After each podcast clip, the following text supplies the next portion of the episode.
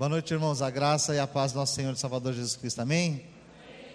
Que coisa boa, né? O pastor começa a passar o relatório, tanta coisa que nós temos para fazer, irmãos. E é bom, é muito bom, viu? Hoje eu tive a oportunidade de ver as fotos da reunião de ontem lá e dá uma felicidade. Um monte de gente lá sentadinho ouvindo a palavra de Deus. Isso é bom demais, gente. Milagre do Senhor, amém? Amém, querido? Vamos aproveitar que você já está de pé? Abra sua Bíblia comigo no livro de Gênesis, capítulo de número 21. Gênesis 21. Gênesis está na Bíblia. E é no começo dela, viu?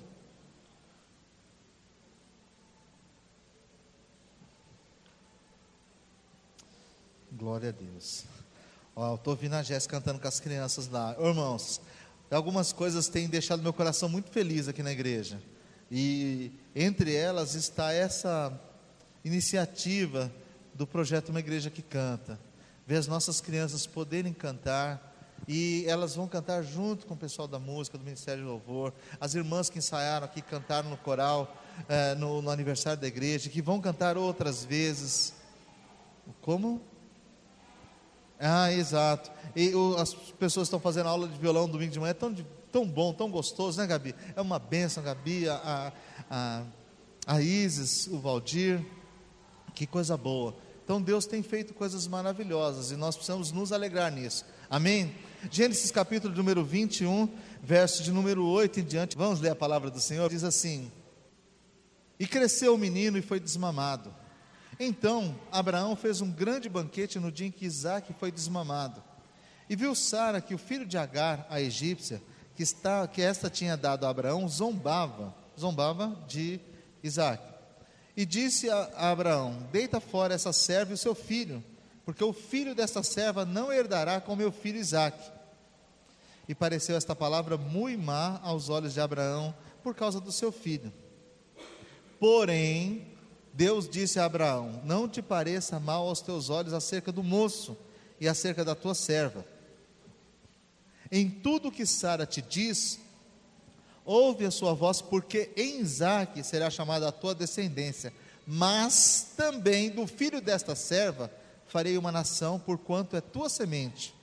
Então se levantou Abraão pela manhã, de madrugada, e tomou pão e um odre de água, e os deu a Agar e pondo-os sobre o seu ombro, também lhe deu o menino e despediu-a. E foi ela e foi-se andando errante no deserto de Berseba. E, consumida a água do odre, lançou o menino debaixo de uma das árvores e foi-se assentou-se em frente, afastando-se a distância de um tiro de arco, porque dizia: Que não veja eu morrer o menino. E assentou-se em frente, levantou a sua voz e chorou. E ouviu Deus a voz do menino, e bradou o anjo de Deus a Agar desde os céus, e disse-lhe: Que tens, Agar? Não temas, porque Deus ouviu a voz do rapaz desde o lugar onde está. Ergue-te, levanta o moço e pega-lhe pela mão, porque dele farei uma grande nação. E abriu-lhe abriu Deus os olhos, e viu um poço de água, e foi, encheu o odre de água, e deu a beber ao moço. E era Deus com o moço que cresceu e habitou no deserto, e foi flecheiro, e habitou no deserto de Parã, e sua mãe tornou-lhe uma mulher da terra do Egito. Amém? Feche os olhos, nós vamos orar. Pai, esta é a tua palavra. Tua palavra é fiel e verdadeira, Senhor, ela é digna de toda aceitação. Fala conosco mais uma vez através da tua palavra. Enche o nosso coração, Senhor, nesta noite de verdade, de esperança do Senhor, Pai Faz um milagre nas nossas vidas, Pai. Eu te peço, abre os nossos olhos também, como fizestes com Agar, para que nós possamos enxergar as oportunidades de Deus para a nossa vida. Nós te louvamos e te agradecemos por tudo, Pai, no maravilhoso nome de Jesus. Amém. Amém, querido. Pode sentar em nome do Senhor. Queria, queridos e amados irmãos, falar com a igreja nessa noite sobre como viver e enfrentar tempos de crises. Nós já dissemos aqui há alguns dias que nós estamos, nosso país, a nossa nação vive um período complicado, um período de crise. E Deus me deu uma palavra lá atrás, mais ou menos há 20 anos atrás, num texto de Gênesis, no capítulo de número 41, o sonho de Faraó, e José o interpretou, o pastor Marcelo pregou parte da, da, desse texto dias atrás aqui, mas o Senhor me deu lá atrás, há quase 20 anos atrás, uma mensagem maravilhosa naquele texto, falando sobre os sete anos de fartura e os sete anos de fome. E naquele período o Senhor colocou forte no meu coração que eu deveria me alimentar da palavra de Deus, que eu deveria ler tudo que eu pudesse, todos os livros que viessem à minha mão, ouvir todas as pregações possíveis, estudar. E durante muito tempo eu corri de um lado para o outro, ouvindo pregações, indo em congressos, comprando livros, estudei muito, ouvi muita coisa boa, muita coisa boa. Deus encheu meu coração com a Sua palavra, eu fui ricamente abençoado. Foi o tempo de uma fartura espiritual extraordinária. E sempre nós vivemos também tempos de seca, que você parece que não ouve Deus falar, é um negócio difícil, complicado. Ah, nós lemos a Bíblia e parece que nada sai dali, é um negócio difícil. Mas Deus disse para mim lá atrás: aproveita o tempo da fartura, porque no tempo da escassez você vai ter alimento. Então, naqueles dias, por volta do ano 2001, 2002, eu acho. Eu estive num congresso, vários congressos eu participava, e eu estive numa reunião, e era um congresso do CIMEB, em São Paulo. E numa manhã, por volta das 9 horas da manhã, nós estávamos lá na Assembleia de Deus do Bom Retiro e entrou um beija-flor. Acho que o pastor Nelson acho que estava lá essa manhã. E ele entrou e ficou rodando a igreja assim, em vários lugares, e ele pousava em um lugar, pousava em outro. Algumas pessoas perceberam aquilo. Uma delas foi um pastor lá de Vitória do Espírito Santo. E quem era o pregador daquela manhã era o Jeremias Pereira, pastor Jeremias, que no decorrer desses tantos, quase 18 anos, tem sido uma inspiração de Deus para a minha vida. Um dia o pastor Moacir Jordão, que Deus colocou na minha frente para me ensinar, me disse: reverendo Jordão falou assim: Joãozinho, você precisa ir lá em Minas. Você vai ouvir o Gerê. Vai ouvir o pastor Jeremias, ele é o maior pregador desse país. Eu quero que você vá lá. E eu fui lá para Minas Gerais, nunca tinha ouvido falar de Jeremias, só para ouvir, porque o pastor, pastor Márcio Jordão me mandou fazer isso. Eu fui muito abençoado, muito. Mas naquela manhã, especialmente, o Jeremias ia pregar. Então, quando ele pegou, ia pegar o microfone no púlpito, aquele pastor lá de Vitória do Espírito Santo, eu acho que foi o pastor, lembra, acho que foi o pastor Vitor Lugo, ele foi orar pelo Jeremias. E ele tinha percebido o beija-flor, ele falou assim: irmãos, não sei se vocês perceberam esse beija-flor que rodou por aqui. Ele só vem, o beija-flor, ele procura encontrar nas flores o mel, a doçura do mel. E a doçura desta manhã está aqui no altar porque o pastor Jeremias vai abrir as escrituras sagradas. E ele orou então para que Deus derramasse sobre nós a doçura das, da palavra de Deus, das escrituras naquela manhã. E foi uma manhã gloriosa, irmãos, gloriosa. E Jeremias naquela manhã ele pregou esse texto de Agar.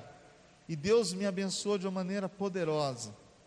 E daquelas lições que eu vi lá, há, sei lá, 12 anos, 13, 14 anos atrás, eu queria compartilhar um pouco do que Deus colocou dentro de mim que desses anos fez diferença em tempos de crise.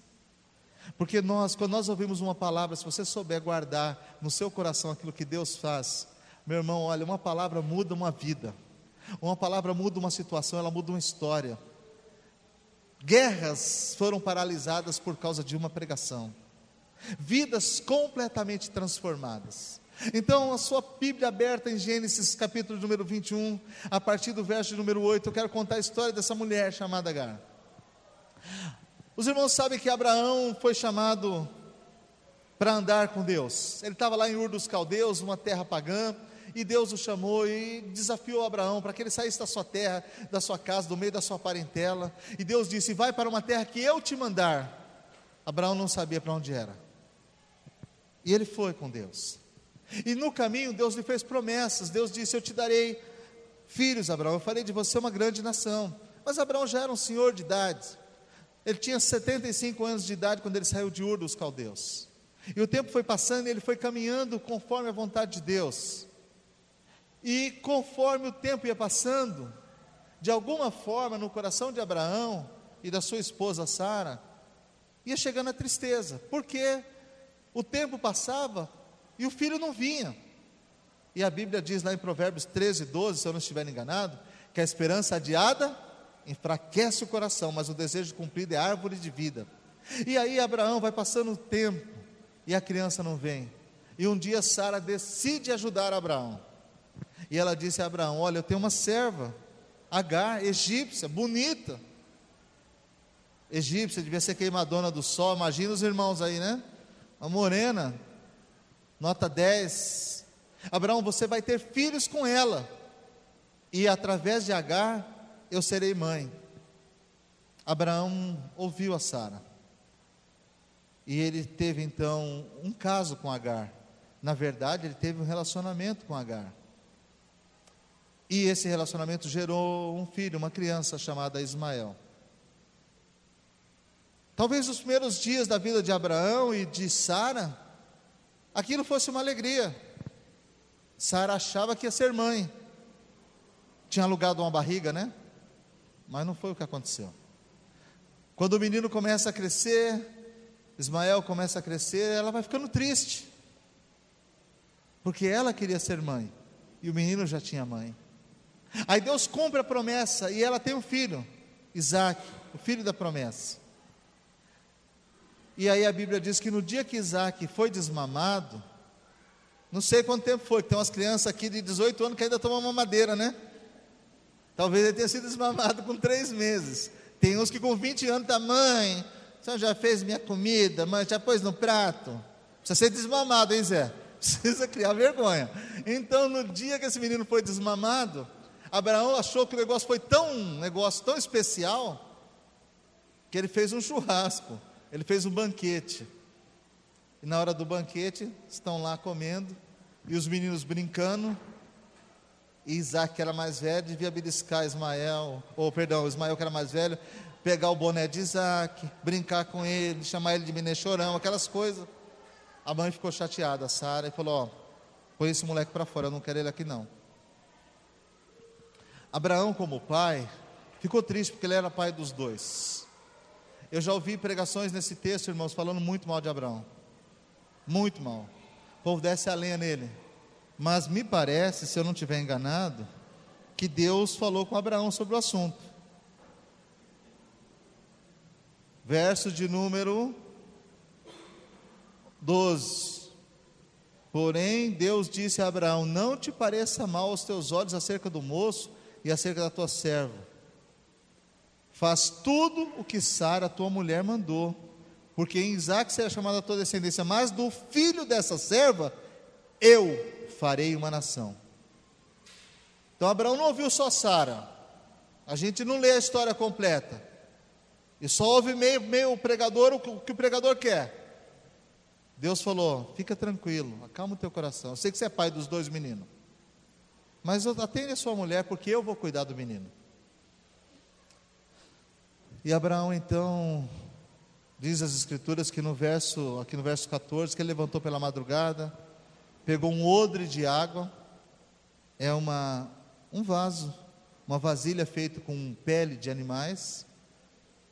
Isso é um odre, encheu de água, pegou um pedaço de pão e deu para a mulher e falou: "Põe o seu filho no animal e Pode ir embora daqui. Mandou eles embora de casa. Abraão era rico, irmãos, podia ter comprado um sobradinho para ela no condomínio lá. podia ter, né, comprado um sítio para ela, uma casa de praia, sei lá. Pelo menos podia ter armado uma tenda para ela na cidade. Mas Abraão falou para ela: Pode ir embora. Pega o seu filho e vai embora. Eu me lembro até que Jeremias naquela manhã ele brincava e falou assim que isso aqui daria uma manchete amigo de Deus, veja, porque Abraão é amigo de Deus, amigo de Deus põe a serva para, tem um filho com a empregada, depois põe ela para fora, ó. Você imagina as manchetes que sairiam, né? Vai da infância e da adolescência descer a lenha nele, porque ele mandou a criança embora sem direito a nada, com um odre de água e um pedaço de pão. Mas Deus falou: Abraão, quem vai cuidar desse menino sou eu. A primeira lição que eu aprendo aqui é que às vezes nós queremos fazer algo que Deus é que vai fazer. Nós queremos botar a mão em algo que é de Deus. Quando Deus falar, meu irmão, por mais absurdo que, que pareça ser, obedeça. Por mais absurdo, obedeça, porque Deus não erra. Amém? Então Abraão pega e despede a mulher.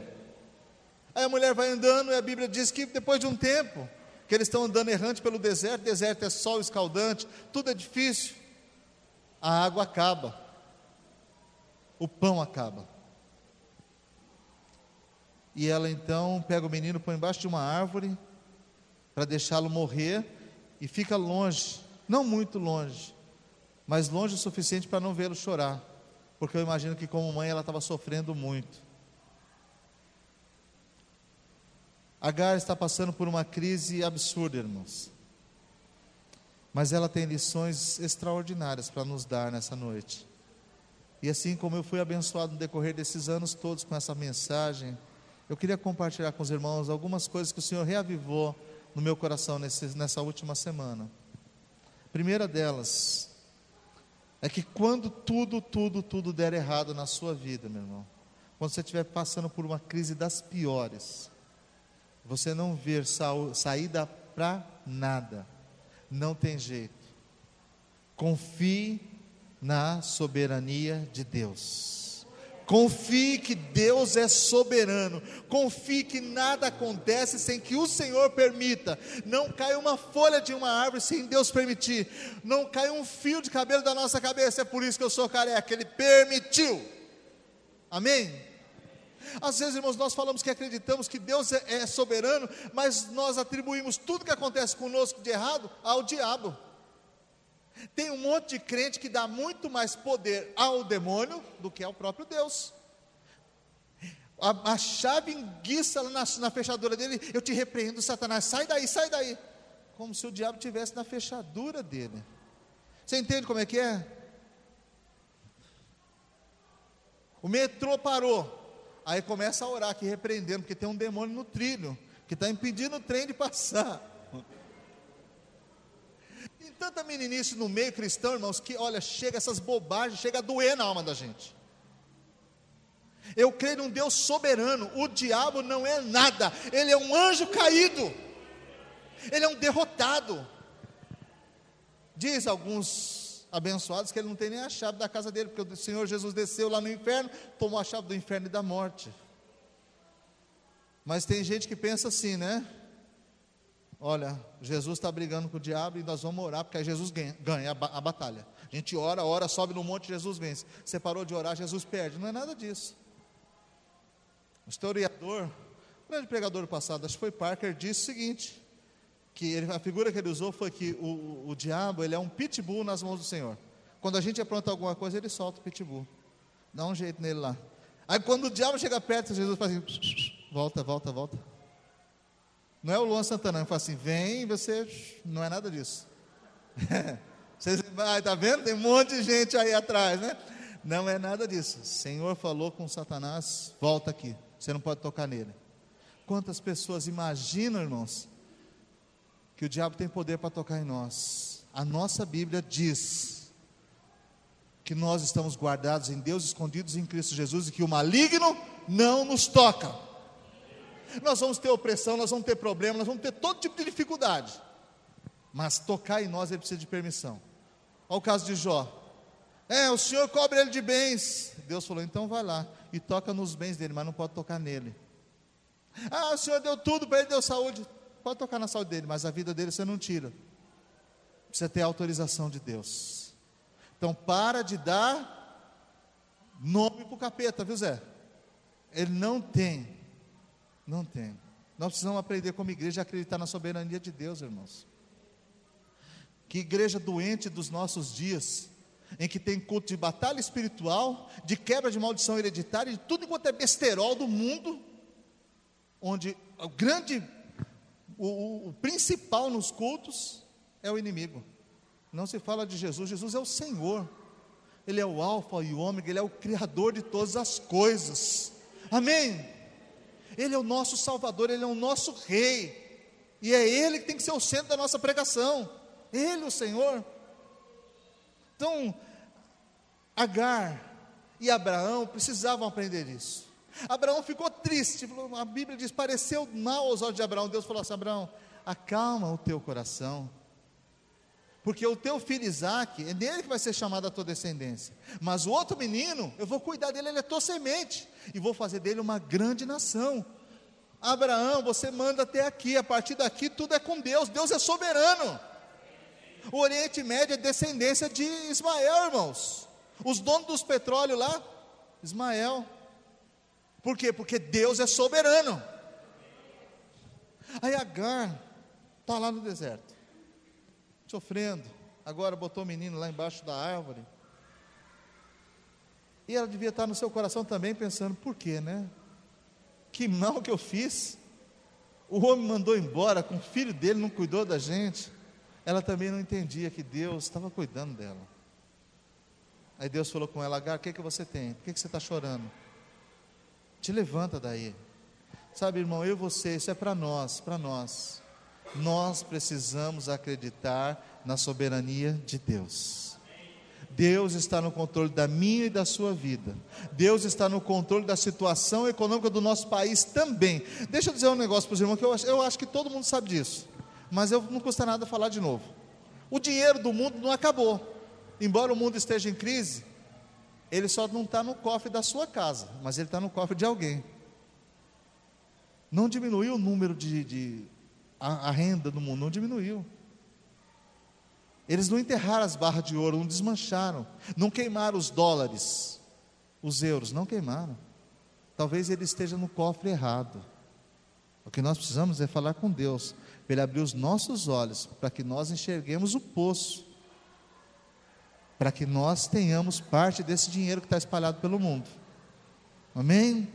A segunda lição maravilhosa que esse texto me dá, meu irmão, é que o nosso Deus é o Deus da providência. Quando tudo acaba, tudo acaba. A mulher diz assim: acabou a água. Acabou a água. Verso de número 15: E consumida a água do odre, lançou o menino debaixo de uma das árvores e foi-se, sentou-se em frente, afastando-se distância de um tiro de arco, porque ela dizia: Não veja eu morrer o menino. Acabou tudo, tudo, eu não tenho mais absolutamente nada. Sabe aquele dia que você vira a carteira assim, procurando as moedas para pagar o pãozinho? Tentando inteirar a passagem, a condução para você ir trabalhar, sem saber como é que você volta? Alguém já passou por isso? Eu já. Mais de uma vez. Quando tudo acaba, meu irmão, quando tudo, tudo, você olha e fala, não tem nada. Não é se não tem nada que às vezes nós falamos, né? De vez em quando minha filhinha fala lá em casa, não tem nada para a gente comer aqui. Fala, tem sim. Tem, tem arroz, está lá. Tem, se você quiser, eu faço macarrão. Se você quiser, eu faço nuggets. Ela fala, mas não é nada disso que eu quero. Então, assim, não é que não tem nada, não tem o que você deseja, mas sempre tem alguma coisa. Mas tem momentos, irmãos, que nós ficamos como Agar. Consumida toda a água, ela olhou, não tinha mais nada. Vai acontecer isso uma vez ou outra na minha e na sua vida. Você vai olhar e falar assim: não tem nada, não tem mais saída. Às vezes nós perdemos a esperança por isso, sabe, irmãos? Você olha e fala: eu não tenho mais de onde tirar dinheiro para pagar as contas. Eu não tenho de onde tirar forças mais para suportar um casamento desse. Eu não tenho mais como cuidar dessa criança. Eu não tenho mais como suportar essa sogra, esse sogro, esse, esse genro. Não tenho mais. Eu não tenho mais como ir para essa igreja. Não aguento mais. Quando você perceber que tudo acabou, as suas forças esgotaram, você não consegue mais. Acredite que tem um Deus que entra com providência, sabe, irmãos? O Deus da providência, ele chega quando tudo acaba, meu irmão. Quando tudo acaba. Às vezes nós olhamos em volta e nós vemos saída para absolutamente nada.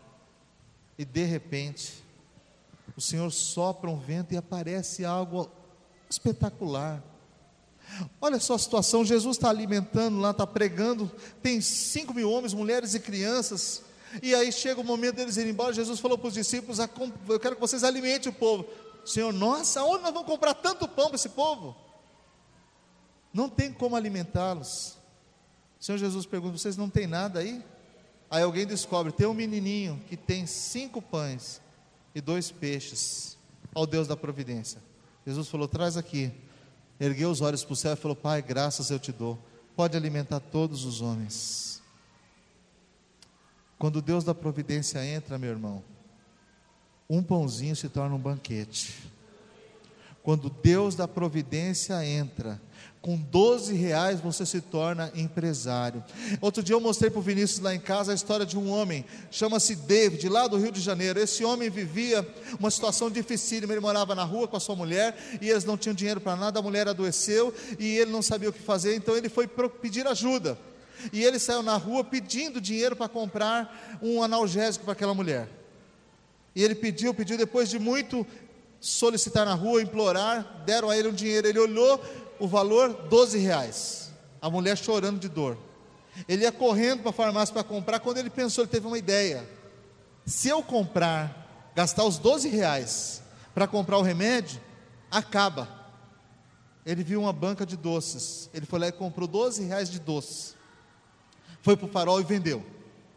Em pouco tempo ele vendeu aqueles 12 reais de doce, ele tinha mais de 20 reais. Ele voltou lá de novo, comprou mais 20 reais de doce, correu para o farol e foi vendeu de novo. Aí já tinha uma quantidade maior. Ele correu na farmácia, comprou o remédio para a mulher dele e voltou para a rua, foi vender doce com o resto que tinha.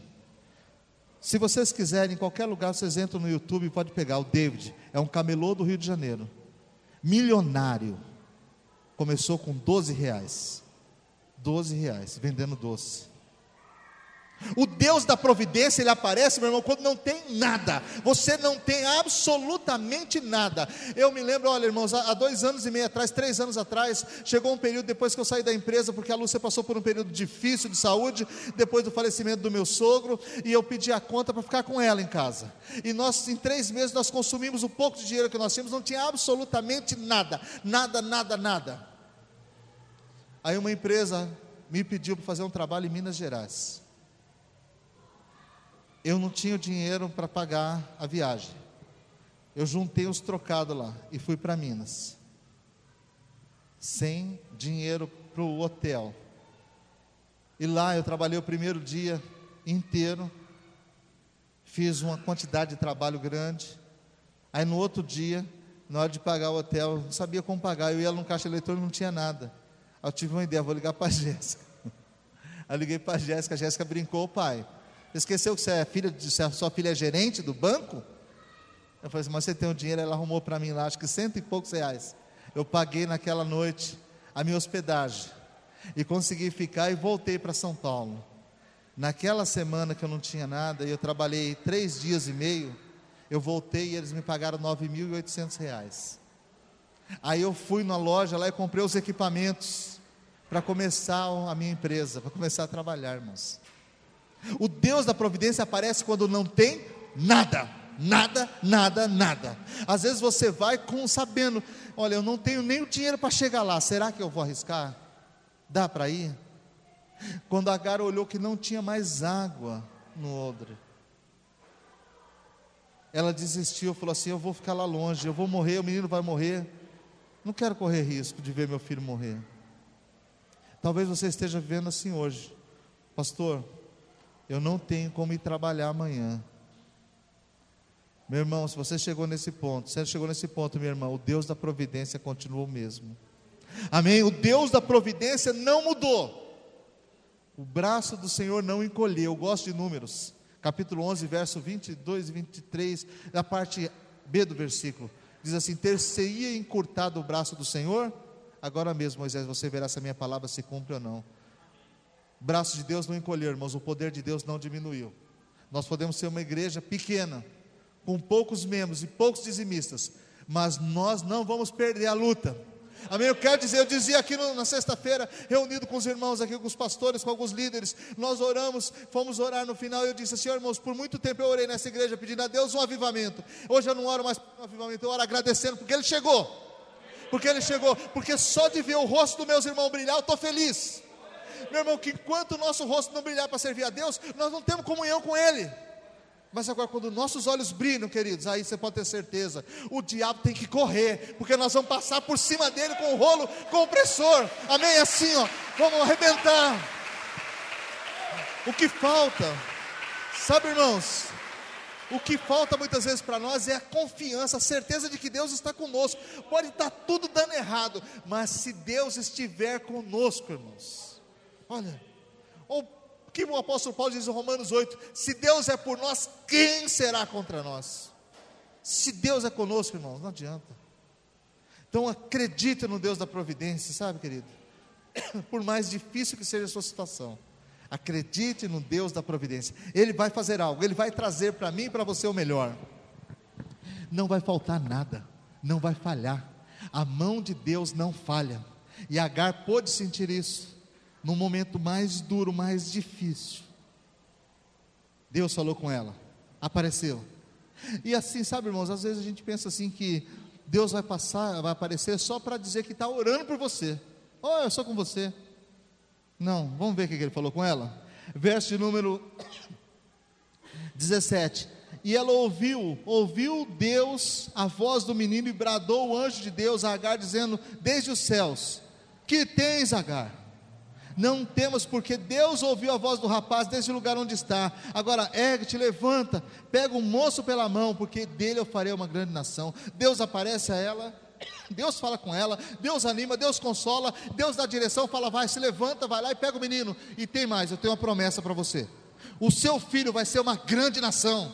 Sabe, irmãos, quando Deus ele fala conosco, ele nos dá visão, ele nos dá direção, nos dá esperança, ele mostra o caminho. É isso que nós precisamos, precisamos ouvir a Deus. Senhor, fala comigo. Senhor, continua falando comigo, fala meu coração, Senhor. Nesse momento, você descobre a soberania de Deus, você descobre o Deus da providência, você descobre que Deus está presente e que Ele continua falando com você. Que coisa extraordinária, irmãos. E aí nós precisamos estar atentos às oportunidades que Deus nos dá. Porque Deus sempre nos dá oportunidades sensacionais. Às vezes nós jogamos fora a oportunidade. Às vezes nós jogamos fora. Olha só o que, que diz a palavra do Senhor no verso de número 19. E abriu-lhe Deus os olhos e viu um poço de água. Qual que era a carência daquela mulher naquele momento?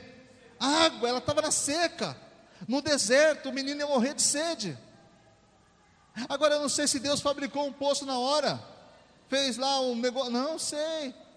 A Bíblia diz que ele abriu os olhos dela, porque às vezes, irmãos, nós estamos tão cegos pelos problemas que nós não enxergamos as oportunidades. A grande verdade é que às vezes nós estamos tão preocupados com o que está acontecendo que nós não enxergamos a saída. Vocês lembram a, a, questão de dois anos e pouco atrás? Nós tivemos um acidente lá em Santa Maria, que morreram 242 pessoas queimadas numa boate. Grande parte daqueles jovens que morreram ali, eles morreram no banheiro, asfixiados, porque na hora do problema, eles não enxergaram a saída, eles foram para o banheiro e se enterraram mais ainda no problema. Assim é conosco, quando tudo está ruim, nós não enxergamos a saída.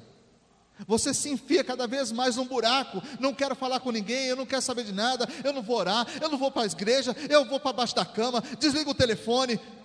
Para com isso. Esse é o momento de nós erguermos a nossa voz e clamarmos e falarmos com Deus e buscarmos pessoas que vivem as mesmas situações que nós e pedirmos para elas orarem por nós e nós orarmos por ela. Quinta-feira o pastor Marcelo estava pregando aqui, quando ele desafiou as pessoas para frente, eu estava no data show lá em cima, falei, eu vou pular lá embaixo porque eu tenho que ser o primeiro. Aí ele falou, pastor, dá para o senhor vir orar? Eu falei, não, vou, mas eu quero é receber a oração. Eu que estou precisando dela agora. Sabe, irmãos, tem momentos que nós precisamos saber Há uma saída para nós. Deus nos dá oportunidades, às vezes a gente fecha os olhos e não enxerga absolutamente nada. A Bíblia diz que Deus abriu os olhos daquela mulher e ela viu um poço. Ontem fui visitar o Marcelo lá no hospital, Marcelinho. Marcelinho é um menino muito inteligente, é um garoto com uma facilidade para aprender as coisas extraordinárias. E aí, ontem nós estávamos conversando, brincando lá, eu falei, eu não vim aqui orar por você não, para você curar, hein, rapaz? Porque isso aí eu sei que Deus já fez. Eu vim aqui agradecer a Deus pela sua cura, tá bom? Bom, então nós vamos bater um papo e vamos orar. E aí o pai falou assim para mim, Marcelo falou, ó oh, pastor, está na hora dele definir o que, que ele vai fazer com a faculdade, não sei o que lá e tal. E ele tem um celularzinho assim, ó. E eu compartilhei um pouco com ele dessa palavra. Eu falei assim: sabe, filho, às vezes tudo que nós precisamos é de um poço, que Deus te abra os olhos. Talvez você fique milionário só com seu celular. Você cria um programinha nesse celular que vai te levar a ser um dos homens mais ricos do país. Como o criador do Facebook. O cara teve uma ideia, irmãos, uma ideia. Pega esses meninos, eles são gênios, eles são inteligentíssimos. Vocês precisam ter uma ideia boa. Peça a Deus uma ideia. Senhor, abre os meus olhos para eu enxergar uma oportunidade. Sabe, às vezes tudo que nós precisamos é que Deus nos abra os olhos. Senhor, abre os meus olhos. O que, que eu posso fazer, Senhor? Nós vivemos, irmãos, num mundo em que as coisas acontecem muito depressa. Os grandes milionários desse, desse tempo são jovens, com menos de 30 anos, que tiveram ideias assim para para o momento deles, assim, parecia absurdo aos olhos de todo mundo. Mas o cara teve uma ideia e colocou em prática. Deus só mostrou o poço, abriu os olhos daquela mulher. Deus não falou para ela, vende água. Ó, oh, vai lá em São Paulo que o pessoal lá, o nível do Cantareira está 18,3. O seu poço vai ajudar lá, não foi nada disso. Deus mostrou o poço. O resto, meu irmão, é com você. Se Deus te der uma ideia, uma ideia, meu irmão.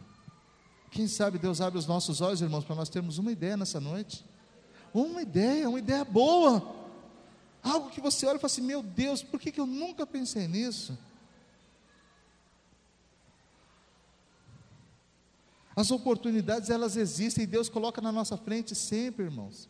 Sempre, toda crise gera oportunidades. Olha, foi uma crise a Sara mandar a Agar embora, não foi? Foi, mas olha que oportunidade maravilhosa. Ela era escrava, agora não é mais, agora ela é livre. A mulher é livre, faz o que ela quiser da vida dela, acabou. Oportunidade. Oportunidade. Às vezes nós não percebemos isso. Então, nesses tempos que nós vivemos hoje de crises, irmãos, tem muitas oportunidades aparecendo todos os dias. Muitas oportunidades. Se nós entendermos isso, nós podemos mudar a nossa história. Deus pode mudar tudo. Peça a Ele que Ele te mostre qual é o poço. Senhor, abre os meus olhos para eu enxergar. Abre os meus olhos, Senhor. Sabe, irmãos, no decorrer desses vinte e tantos anos servindo a Cristo, eu ouvi cada pregação extraordinária. Minha vida mudou tanto nesse período. Eu passei a enxergar tantas coisas diferentes do que eu via no passado. Por quê? Porque uma mensagem muda a vida da gente. Uma palavra. Você fica em casa assistindo partida de futebol, rapaz, que o seu time só perde aquela tranqueira. Fica lá assistindo novela, só vai ver traição, aqueles negócios. Você ouve uma palavra e a sua vida muda. Uma palavra. Uma palavra. Uma palavra. Deus falou com Agar e abriu os olhos da mulher. Que oportunidade, hein? Que oportunidade, irmãos. Descubra, descubra, meu irmão, aquilo que Deus tem para você.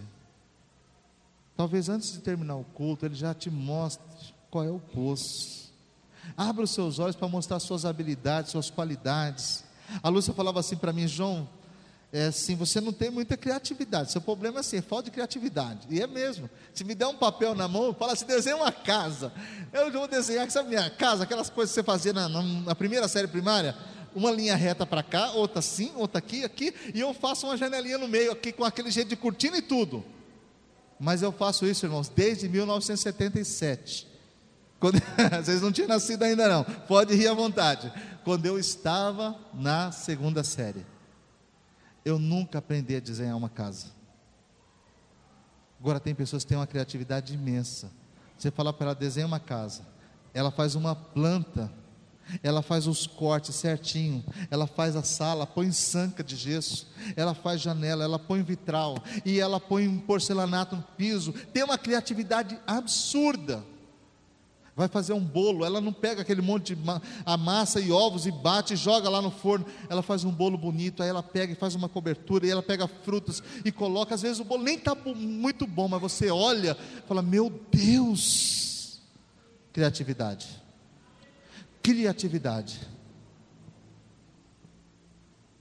Peça a Deus, às vezes você é uma pessoa criativa, sabe fazer tantas coisas, tantas coisas, e não está usando sua criatividade. Às vezes Deus te deu um talento extraordinário, e ele está enterrado, você não está usando. Ele podia te tirar do deserto, podia. Esse talento podia te tirar do deserto, podia te levar para um lugar espaçoso, largo, meu irmão, abençoador. Não deixe as oportunidades passar, viu, irmão? Não deixe, minha irmã, não deixe as oportunidades passar. Não deixe. Às vezes, como a minha loucura era as escrituras sagradas, eu pesquisava e ficava sabendo assim, ó, fulano vai pregar lá em tal lugar. Eu não vou perder essa de jeito nenhum. Pega a oportunidade, vou lá. Vai rodar 200 quilômetros, vou lá ouvir. Uma oportunidade. Ó, vai ter um curso X, vou lá ouvir. Quanto custa? Pago parcelado no cartão de crédito, mas eu vou participar. Uma oportunidade. Se eu não tenho a criatividade que outros têm, eu tenho que me esforçar mais do que eles. Eu tenho que me dedicar mais. Para que o que eu for fazer saia bem feito.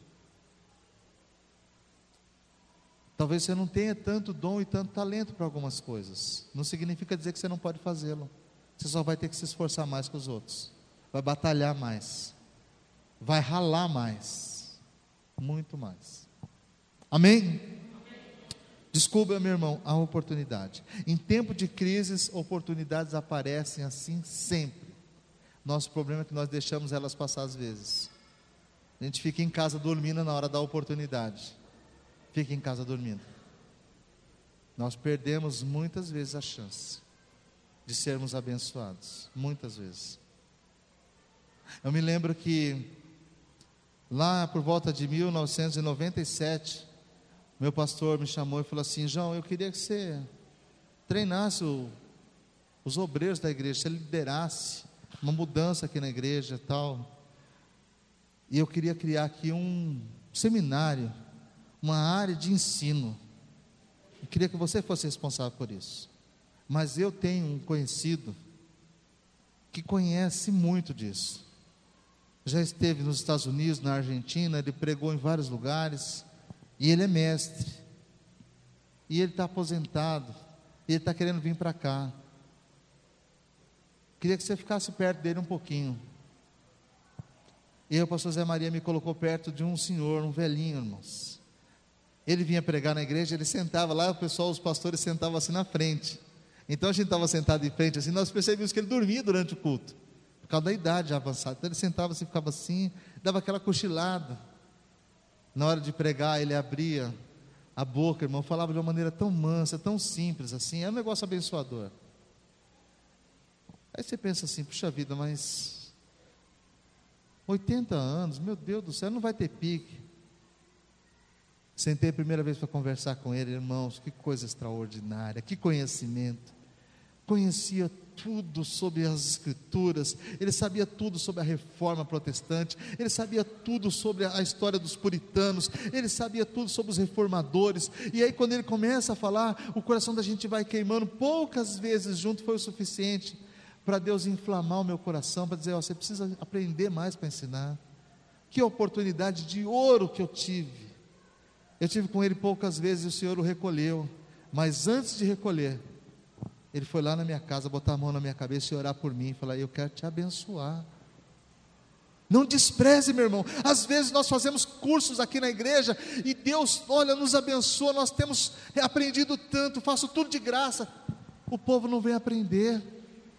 E depois quer ensinar, analfabeto de pai e mãe, não entende nada de Bíblia, chama Jesus de Genésio e pensa que o povo vai dar glória a Deus. É verdade. Não entende nada. E pensa que pode pregar. Irmão, quando Deus te der uma oportunidade, agarre com as duas mãos. Agarra ela. Agarra. Abraça a oportunidade. Contei para os irmãos aqui, uma vez eu ia comprar um carro novo. Aí eu chamei um irmão da igreja, que é um menino, falei assim: escuta, você está querendo comprar o um carro? Estou. Eu te dou o meu olhando assim, mas quanto vai custar? Não, eu estou te dando. Era um Siena, 2003, Que ano era? Que ano o senhor estava, pastor? Em 2003, era o carro do ano. Mas quanto eu vou pagar para o senhor? Nada, estou te dando o carro. Você pega o carro, eu paguei tanto de entrada, já paguei tantas prestações, eu preciso trocar de carro, eu te dou o carro, você fica pagando, só passa para o seu nome. Vou falar com a minha mãe. Ah, vai falar com a sua... Tá bom, vai lá, fala com a sua mãe. Falou com a mãe, voltou três dias depois, falou, pastor, não vou querer não, porque a parcela é muito cara. Deixou a oportunidade passar. Aí eu pensei, falei assim, quer saber, eu não vou oferecer para mais ninguém. Isso é só para eu aprender. Tem coisa que a gente não dá. Se você quiser, você trabalha e compra. Você entendeu? Às vezes Deus está te dando uma oportunidade, você joga fora. Em tempos de crise, Deus vai te dar oportunidades. Não despreze as oportunidades que o Senhor te der. Amém? Nome do Senhor Jesus. Outra coisa, no tempo de crise, meu irmão, a gente tem que mudar nossos hábitos. E estava hoje para almoçar com meu pai. Meu pai é um velhinho de 74 anos. Meu irmão é uma cópia de mim, só que ele é um pouco mais baixo. E para comprovar, tiraram uma foto hoje, ele foi e falou assim: Você está gordo? Eu falei: Não, peraí, Zé, vou mostrar um negócio para você. Peguei a foto, mostrei para ele, dá uma olhada na escadinha. Eu aqui em cima, glória a Deus, aleluia. Aí tem os outros, o Vinícius, os outros foram baixando e ele aqui embaixo. Eu, você é baixinho, gordo, redondo, roliço? Eu não. Ele falou, mas você não está respirando. Eu falei, lógico, não estoura o botão da camisa. Então deixa eu me aprumar aqui, vai ficar bem reto assim. Aí estou lá com eles, e nós estávamos falando sobre a situação. Esse momento que o país vive. Ele falou assim: João, nesse momento a gente tem que se readaptar, cortar gastos, rever nossa vida. Falei: é isso mesmo nós estamos fazendo. Ah, tá difícil. Eu liguei lá para a net, TV a cabo. Quanto estou pagando? Ah, corta isso, corta aquilo, tu, tu, corta, vai, corta tudo que der. Deixa a televisão aqui, o resto você tira tudo que puder. Eu não posso gastar. Nós vamos olhando, vai no mercado, a Lúcia teve uma ideia, falou assim: escuta, você vai no mercado hoje? Vou. Não, peraí, primeiro eu vou fazer uma relação para você. Primeiro eu vou numa loja de um real.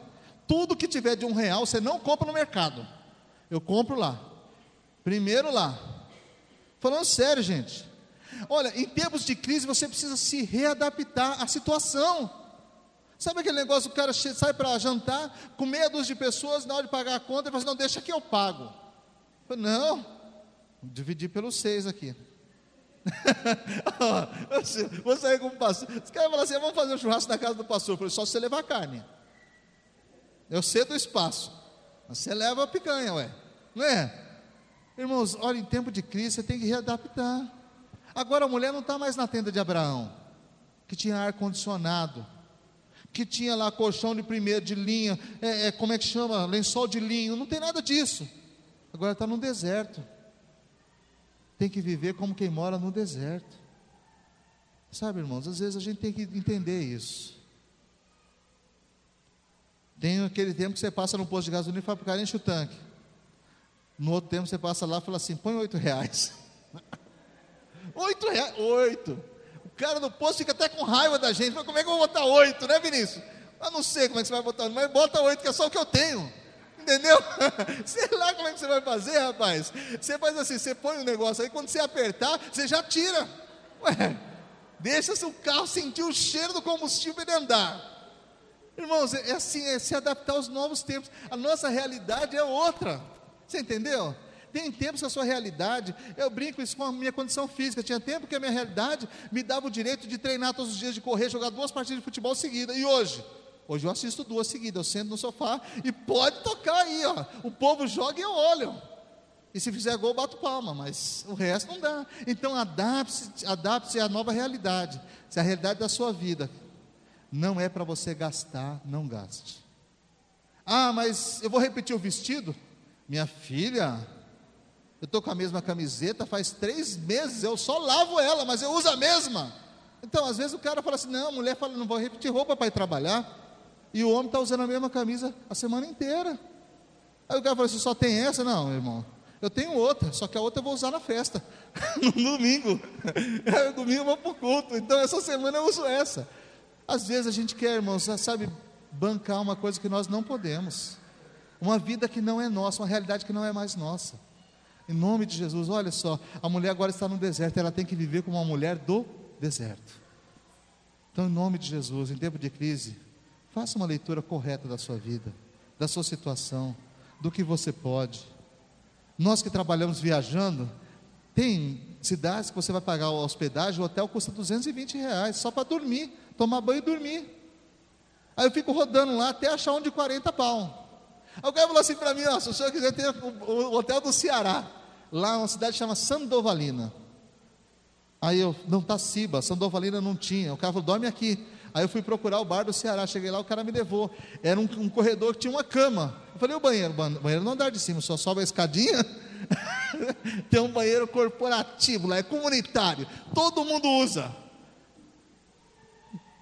Você olha a carteira, 40 reais, vou ficar no Ceará. Entendeu? Como é que eu vai dormir lá no. Não, eu vou dormir no Promenade. É 280. Não, eu vou ficar no Ceará que é 40. Sim, adapte à realidade nova da sua vida, meu irmão. Às vezes a gente brinca assim, porque se não for, você não entende. Adapte-se. Veja direitinho como é que está. Essa mulher estava no deserto agora. Ele entendeu isso. Mas uma coisa mais tremenda, para a gente poder encerrar, diz assim: olha, o verso de número 20 e 21. E era Deus com um moço que cresceu e habitou no deserto, e foi flecheiro e habitou no deserto de Parã, e sua mãe tomou-lhe uma mulher da terra do Egito. O menino que ia morrer agora virou um rapaz, um homem, e casou. O que significa isso, pastor? Significa que eles tocaram a vida em frente. Irmãos, essa vida, esse momento de dureza nosso, de dificuldade, vai passar. Vai passar. Esse momento de escassez vai passar. Nós precisamos tocar a nossa vida em frente, por mais difícil que seja, porque esse momento duro vai passar. Eu lembro que alguns anos atrás eu me reuni aqui com um grupo de pessoas da igreja, porque nós não tínhamos condições de pagar o aluguel naquela época, era R$ 2.200, R$ 2.500.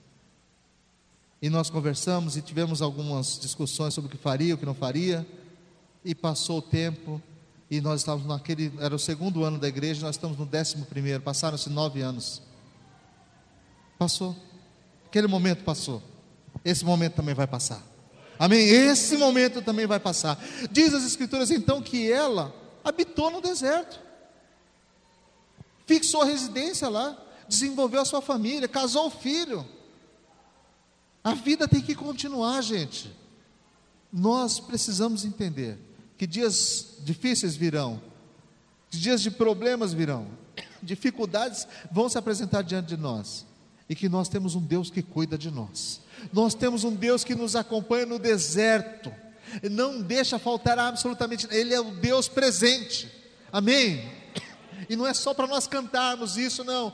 Tu és Jeová Rafa, o Deus que me sara, Jeová Nissi, a minha bandeira, Tu és Jeová Jireh, o meu provedor, Jeová chamar o Deus presente. Nós precisamos acreditar nisso, irmãos.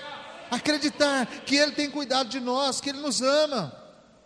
Que por mais difícil que esteja a nossa situação, o Senhor continua no controle de todas as coisas. A mulher estava lá, no deserto. E agora ela tinha uma atitude diferente. Ela já não pensava mais em morrer Agora ela pensava em criar o seu filho, em gerar descendência. Meu filho precisa casar. Cadê as meninas solteiras da igreja? Meu filho precisa casar. A mulher está pensando lá, ela está procurando alguém para casar com o filho dela. Não tinha ali no deserto. Foi lá no Egito buscar uma mulher. Mas ele vai casar. Significa dizer: eu tenho projetos de futuro. Minha vida não para aqui. Nós precisamos ter projetos para a nossa vida, sabe, irmãos? Nós precisamos olhar para o futuro. Nós precisamos fazer planos, ainda que eles sejam de longo prazo, porque nós não podemos realizá-los agora. Mas nós precisamos ter objetivos claros. Não pode fazer igual aquela moça que. Tem uma senhora que é presidente da República, né? Falou assim: não, nós não temos meta, mas quando nós alcançarmos a meta, nós dobraremos a meta. Ué, você que eu estou louco ou ela falou isso mesmo? Nós não temos meta, mas quando nós tivermos, nós dobraremos a meta. Quando alcançarmos a meta, nós dobraremos a meta. Nós não podemos ser como ela. Nós precisamos ser como Paulo. Uma coisa eu faço é que esquecendo das coisas que para trás ficam, eu sigo para frente, pelo alvo da soberana vocação de Deus que está em Cristo Jesus, o meu Senhor. Sabe, irmãos, quanta coisa linda Deus nos ensina num espaço tão curto de tempo, num texto. E quando naquela manhã o pastor lá de Vitória dizia assim: o mel vai chegar agora, porque está nas Escrituras, e Deus vai usar o homem de Deus aqui. E eu me lembro que Jeremias, aquela manhã, pregou uma mensagem extraordinária nesse texto. Foi um negócio que eu ri muito, eu brinquei muito, dei muita risada, chorei muito também. E passaram-se os anos, quase 15 anos. E ela continua viva no meu coração, na minha alma. Quero te dizer uma palavra pode mudar a nossa vida, irmãos. Uma palavra. Uma palavra, um toque de Deus. Nós precisamos olhar para o Senhor sabendo que Ele tem cuidado de nós. Essa semana eu ministrei isso lá na casa da Dona Glória. Foi no caminho que eu estava indo para o grupo pequeno e eu orava a Deus, falava, Senhor, o que eu vou ministrar hoje? Deus me deu essa direção. E eu ministrei, o Davi mandou uma mensagem no meio da semana dizendo assim, pastor, Deus ouviu o meu choro e me deu aquilo que eu precisava, porque nós dizíamos lá, Deus ouviu o choro daquele menino. Talvez, meu irmão, você tenha um pedido para fazer para Deus nessa noite. Um pedido. E o Deus que ouviu o choro de Ismael e o clamor de Agar, é o Deus que vai ouvir o meu e o seu clamor nesta noite. Amém? Vamos colocar de pé, irmãos. Vamos colocar de pé, em nome de Jesus. Deus não mudou. A mão do Senhor não diminuiu. O poder de Deus continua sendo o mesmo. Eu não sei dizer para os irmãos o que é que Deus vai fazer. Não sei.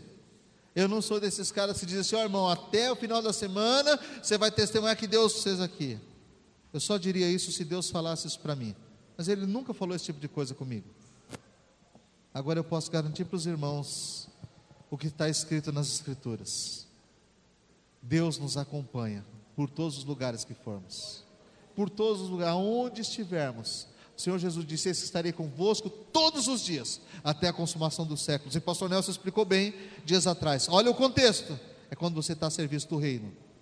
Se nós estivermos a serviço do Senhor, todos os lugares que nós estivermos, Ele estará conosco. Se nós tivermos nosso coração em Deus, tudo aquilo que nós precisarmos, Ele vai ser o supridor eu e você, irmãos, podemos passar por necessidades muito grandes. Faz parte da vida. O choro pode durar uma noite, mas a alegria vem pela manhã. Tem dias de escassez, tem dias de dor, tem dias até que nós achamos que a derrota é certa. Você fala assim: Eu não vou conseguir, não vai dar nada certo. Aí entra o Deus da providência, entra a mão estendida daquele que tudo pode, que tudo opera entra o Deus que pode fazer coisas que nós jamais poderíamos. E quero fazer do culto dessa noite, irmãos, um tempo de clamor a Deus. Você precisa ter coragem de levantar sua voz diante do Senhor e apresentar os seus problemas. Às vezes nós precisamos tirar um pouco essas vestes de soberba, de prepotência e dizer assim: não, está tudo bem, e ajoelhar diante de Deus e falar: Senhor, tu sabes o momento que eu estou vivendo. Sabe, Senhor, que se o Senhor não colocar a mão, eu não vou suportar. Tu sabes, Senhor, que a minha vida está difícil demais. E que sem Ti eu não posso ir para lugar nenhum. Quem sabe, né, irmãos? O nosso clamor essa noite vai chegar lá nos céus. E o Senhor vai falar conosco a mesma coisa que falou com Agar. O que, que você tem? Eu ouvi o choro do teu filho, ouvi o choro do rapaz, desde o lugar aonde ele está. Ismael representa os sonhos de Agar, os projetos de vida dela, a esperança dela. Alguma coisa que você tem emperrado que não está dando certo, irmão? Eu quero orar por isso. Quero te convidar a fechar os olhos. Fale com Deus, fale com Deus, fale com Ele. Senhor Deus e Pai Todo-Poderoso, Deus de graça, Deus de poder, Deus de misericórdia o Deus que tudo vê, o Deus que tudo opera, aquele que vai fazer em nós o seu querer e o seu realizar, de uma maneira tremenda. Senhor, nós somos dependentes de Ti, Senhor. Sem Ti nós nada podemos fazer, ó Deus. Nós estamos vivendo um momento, Senhor, muito parecido talvez com o de Agar. Alguns de nós estão literalmente no deserto, ó Deus. Nós não temos saída mais. Senhor, talvez o último gole de água já tenha sido bebido esta tarde. Talvez para alguns desses irmãos, Senhor, o dinheiro da condução de amanhã ele já não vê. Senhor, ele não vê como vai pagar a escola do seu filho esse mês. Senhor, muitos aqui não sabem como vai viver mais um mês. A sua saúde chegou num ponto crítico, Senhor. O seu relacionamento conjugal está por um fio. Deus, tu és o Deus que tudo podes.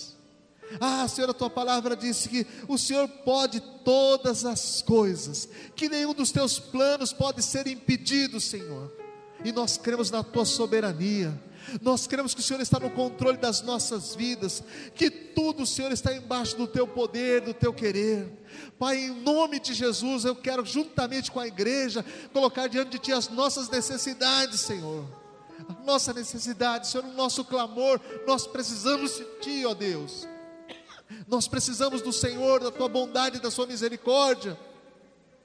Ah, Senhor, nesta noite, abre os nossos olhos, Senhor, assim como o Senhor abriu os olhos de Agar e ela pôde ver o poço. Deus, dá-nos uma ideia, Senhor, abre os nossos olhos, Senhor. Mostra-nos, ó Senhor, aquilo que nós podemos fazer. Deus Todo-Poderoso, Abra nossa mente, o nosso entendimento, para que nós saibamos qual é a boa, perfeita e agradável vontade de Deus. Ajuda-nos, Senhor. Eu creio, Senhor, que ninguém pode impedir a tua bênção na minha vida, na vida dos meus irmãos, Pai. O inimigo não pode, Senhor. As nossas limitações não podem, Senhor. Os nossos problemas, as nossas barreiras pessoais não podem impedir o Senhor de operar em nós. Te peço a Deus em nome de Jesus, vem sobre nós com a tua graça, vem sobre nós, Senhor, com a tua misericórdia, vem sobre nós, Pai, com o teu poder. Arranca, Senhor, qualquer dúvida que possa haver no coração do meu irmão, da minha irmã, toda incredulidade, joga por terra, Senhor, toda dureza de coração, Senhor, nesta noite, em nome de Jesus, joga por terra, Pai, derrama sobre nós, ó Deus, a tua bênção, a tua bênção maravilhosa, ó Deus, a tua graça que é melhor do que a vida, Jesus. Ajuda-nos, Senhor, a enxergar as nossas oportunidades. Assim como orava ontem pelo Marcelinho, Senhor, pedindo que o Senhor abra os olhos dele para enxergar uma oportunidade. Faz isso com os nossos jovens aqui presentes, Senhor. Abre os olhos desses meninos, Senhor. Jovens inteligentíssimos, Senhor pessoas, Senhor, com a capacidade de entendimento imenso. O Senhor os criou, Pai. Faz dos nossos adolescentes, dos nossos jovens vencedores, Pai, em nome de Jesus, Pai. Em nome de Jesus. Se aí fora o mundo comenta geração Y, geração isso e aquilo, Deus, eu quero profetizar sobre a vida deles. Eles são a geração daqueles que te amam, daqueles que te servem, daqueles que verão a bênção do Senhor, a bênção do Deus Todo-Poderoso, a bênção de Deus que enriquece e não acrescenta dores. Abre os olhos, Senhor, dos nossos irmãos que têm, são pais de famílias, responsáveis, Senhor, que têm família para sustentar, aluguel para pagar Deus, em nome de Jesus, dai-nos visão, Senhor, visão, Pai. Ajuda-nos, Senhor, as nossas mulheres, as esposas, Senhor, mulheres criativas, mulheres com capacidade, Senhor, em nome de Jesus. Toma, Senhor, nas tuas mãos as famílias deste lugar, Pai. Leva-nos, Senhor, a viver aquilo que o Senhor tem para nós. Este semestre nós veremos o Senhor fazer coisas impossíveis aos olhos dos homens nesse lugar, porque nós cremos no Deus do impossível, o Deus que tudo pode, o Deus que tudo vê, o Deus que tudo executa, Pai. E nós terminaremos o ano louvando e adorando o Teu nome, dizendo: O Senhor fez, o Senhor fez, o Senhor fez, aleluia. Deus, em nome de Jesus, nós como igreja te agradecemos, nós te louvamos, nós te bendizemos, porque sabemos que o Senhor é conosco, o Senhor está no meio de nós. A Ti a glória, Jesus, a Ti a honra, a Ti o louvor, a adoração, a majestade, todo o poder. Nós estamos aqui porque o Senhor Jesus, na cruz do Calvário, venceu ah, o pecado, venceu a morte, Ele nos deu vida, Ele nos libertou, Ele nos curou, Ele nos comprou por bom preço, Ele nos purificou de todo o pecado pecado na cruz Ele venceu a Satanás e ele escreveu o nosso nome no livro da vida e nos deu o direito, direito de andarmos de cabeça erguida como filhos de Deus. Obrigado, Jesus. Obrigado, Jesus. Obrigado, Jesus. A ti a glória, Senhor, a ti a honra, louvor, adoração, agora e para todos sempre. Vamos louvar a Deus. Ministra ao Senhor, aleluia.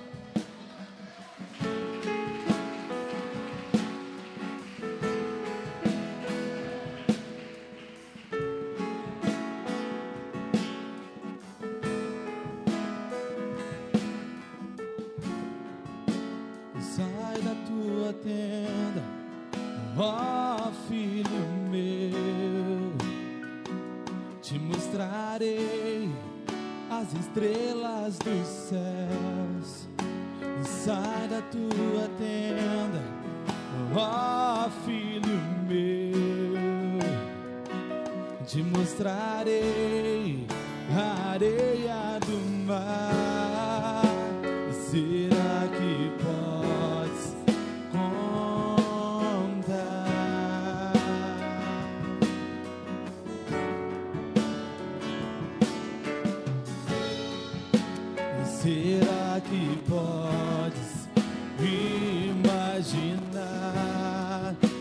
Aquilo que sonhei para ti,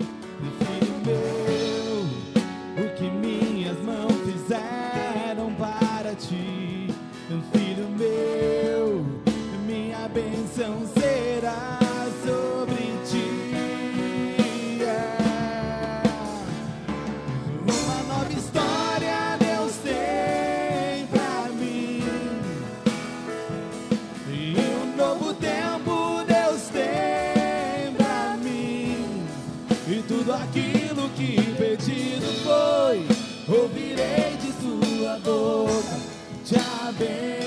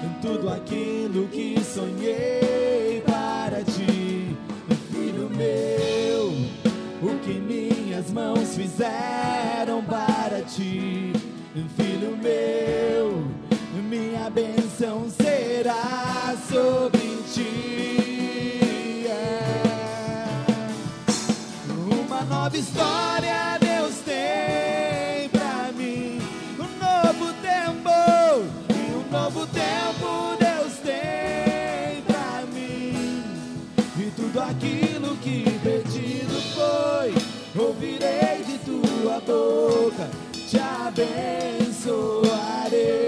Uma nova história, uma nova história Deus tem pra mim. E um novo tempo Deus tem pra mim. E tudo aquilo que pedido foi, ouvirei de tua boca, te abençoarei. Uma nova história Deus tem pra mim, um novo tempo, e um novo tempo Deus tem pra mim. E tudo aquilo que pedido foi, ouvirei de tua boca abençoarei.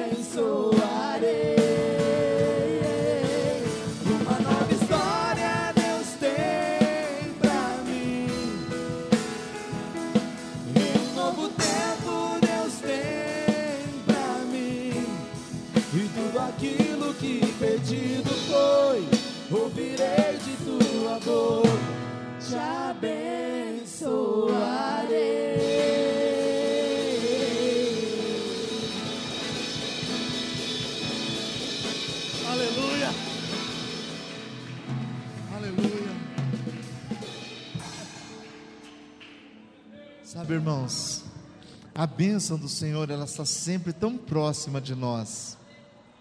Tão próxima. E às vezes nós estamos deixando a bênção passar. As oportunidades passar, não deixe em nome de Jesus. Deus sabe que todos nós que aqui estamos, estamos vivendo momentos difíceis. Cada um na sua área, cada um do seu jeito. Ele sabe a nossa necessidade. Ele sabe por que é que nós sofremos. E o poder dele não diminuiu, meu irmão. Quero que você estenda a sua mão assim, ó, para frente. Isso, quero orar por você. Estenda sua mão assim, isso. Senhor Deus e Pai Todo-Poderoso.